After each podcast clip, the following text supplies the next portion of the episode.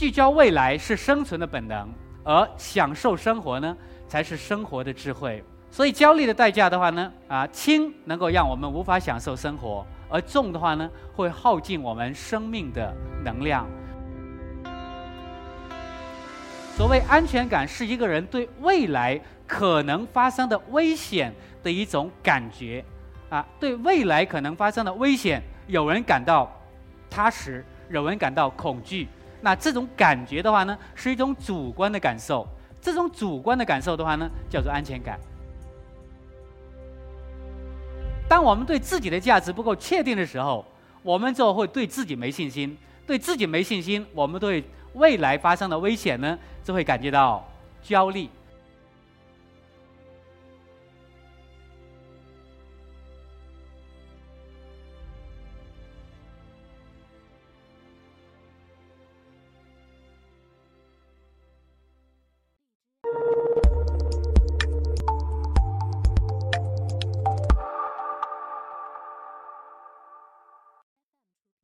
好，大家好，我是一课 Talks 讲者黄启团，朋友都叫我团长。我是一个心理学用家，不是专家。那专家的特点呢，善于把一些简单的问题复杂化，而我呢，善于把一些复杂的问题简单化。那今天我跟大家分享的题目是如何应对焦虑。中国有句话叫“民以食为天”，那我想通过两顿饭的经历来分享一下我跟焦虑的故事。和如何应对焦虑的一个方法。那第一顿饭的话呢，奠定了我事业的基础。我记得那是在十几年前，十五年前，二零零三年左右，一个偶然机会，一个美国的同行来中国考察市场，经朋友的引进的话呢，我们一起吃了顿饭。那我们都知道，中国人也好，美国人也好，都在饭桌上聊天，啊，我们没办法活在当下。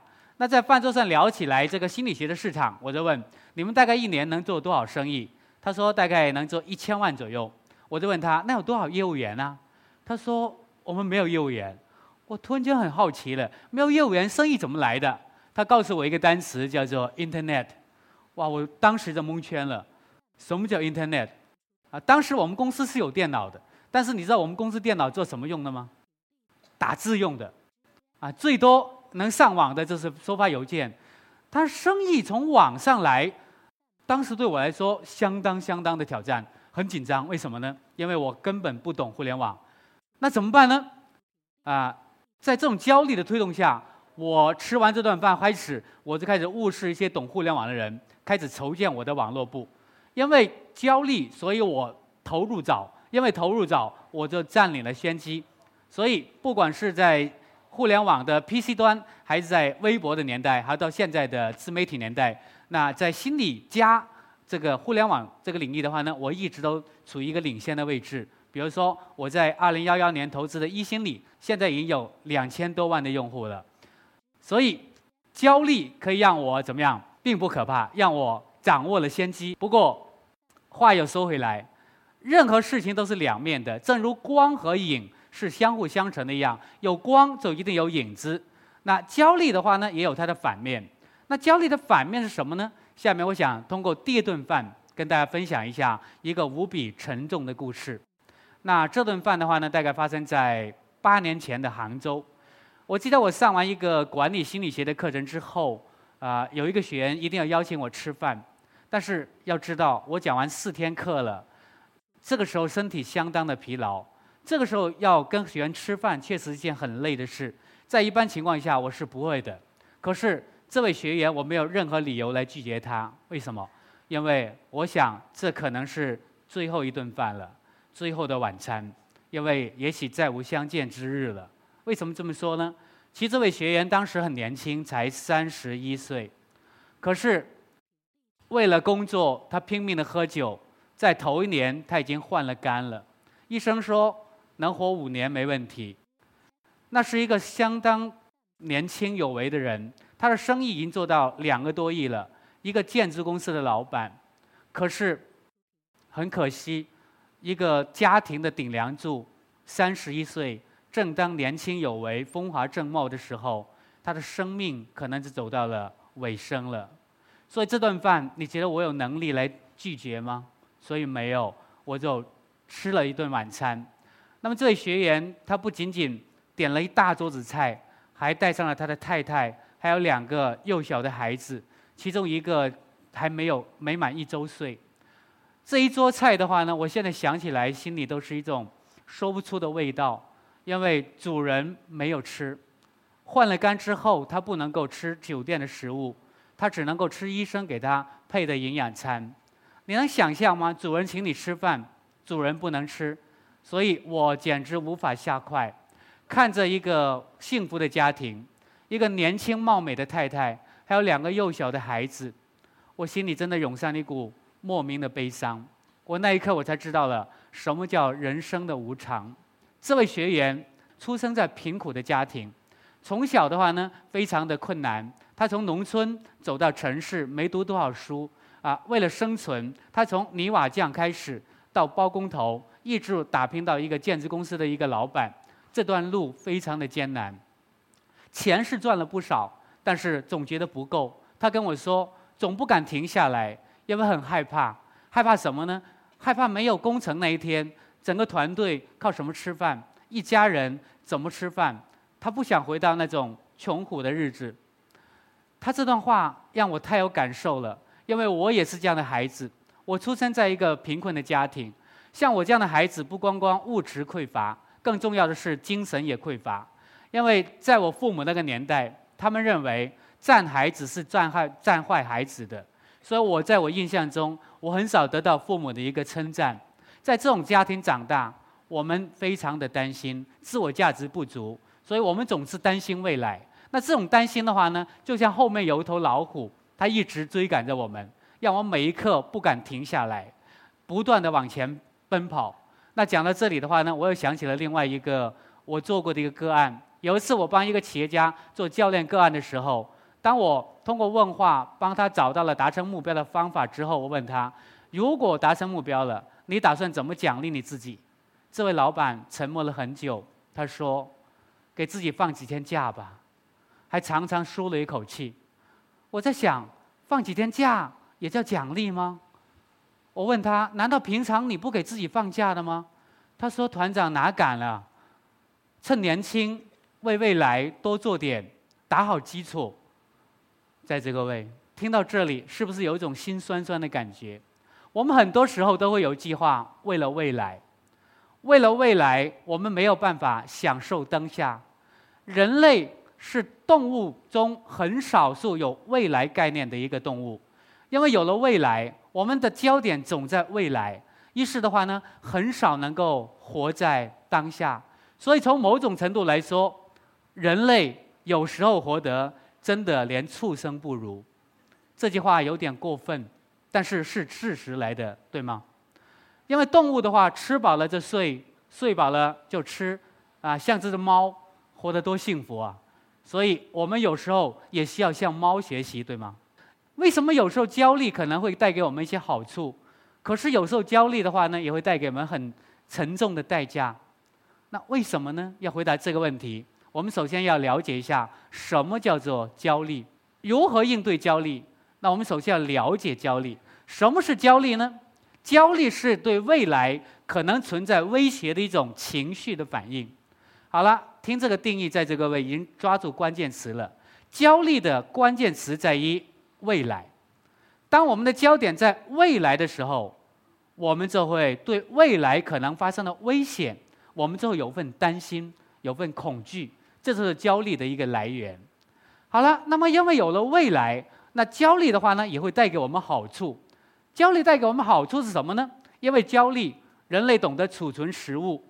因为焦虑，人类懂得建造房子，能够在灾难来临之前，能够在寒冬来临之前，我们懂得储备粮食，能够在危险来临之前，我们做好防卫措施，所以人类能够获得更多生存的机会。你们想想，为什么大自然里面有那么多凶猛的动物，比如说老虎、大象、猎豹，可是弱小的人类能够站在食物链的顶端呢？答案就是因为人类。有一个超强的大脑，那这个超强的大脑，其中一个功能是什么？就是也懂得规划未来。因为有了未来，所以人类有更多生存的机会。可是正因为我们有了未来，我们又无法活在当下。那焦虑有什么代价呢？我记得在好几年前，我在巴厘岛上一个美国老师的一个叫“感官复苏”的一个课程。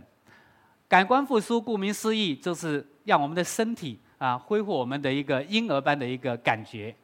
好了，那位老师讲了一个蛮好玩的小故事。他说，有一天两夫妻正在过夫妻生活，正在床上拍拍拍，很热闹的时候。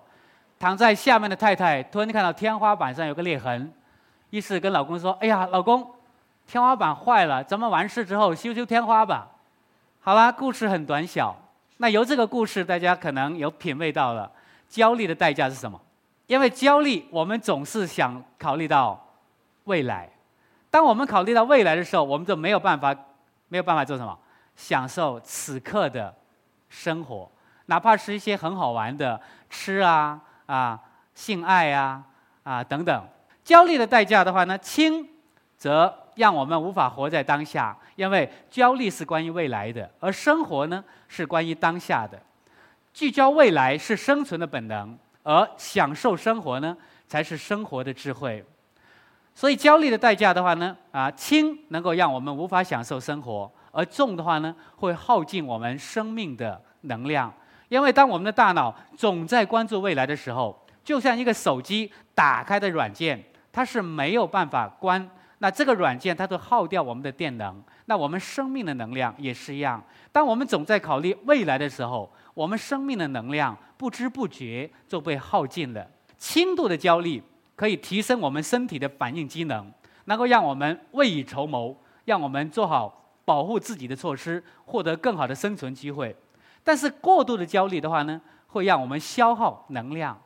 为什么有些人会过度焦虑呢？那过度焦虑的人跟什么有关呢？那这里有一个心理学的概念叫安全感。那么心理学的研究发现，一个人的安全感不足的时候，比较容易焦虑。那什么叫安全感呢？